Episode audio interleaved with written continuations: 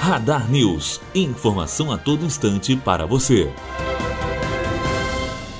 primeira edição do projeto Prefeitura Mais Presente levará diversos serviços, muitos deles essenciais, para a população no bairro São Luís amanhã. A ação acontecerá na Escola Municipal José Juarez Antunes e atenderá também a população dos bairros Caeiras, Candelária, Cailândia, Dom Bosco, São Sebastião, Pinto da Serra e Brasilândia. Uma das autarquias presentes no evento será o Na Hora, que vai disponibilizar serviços muito procurados pelos cidadãos. Bianca Oliveira, aluna terceiro ano de jornalismo, direto para a Rádio Unifor.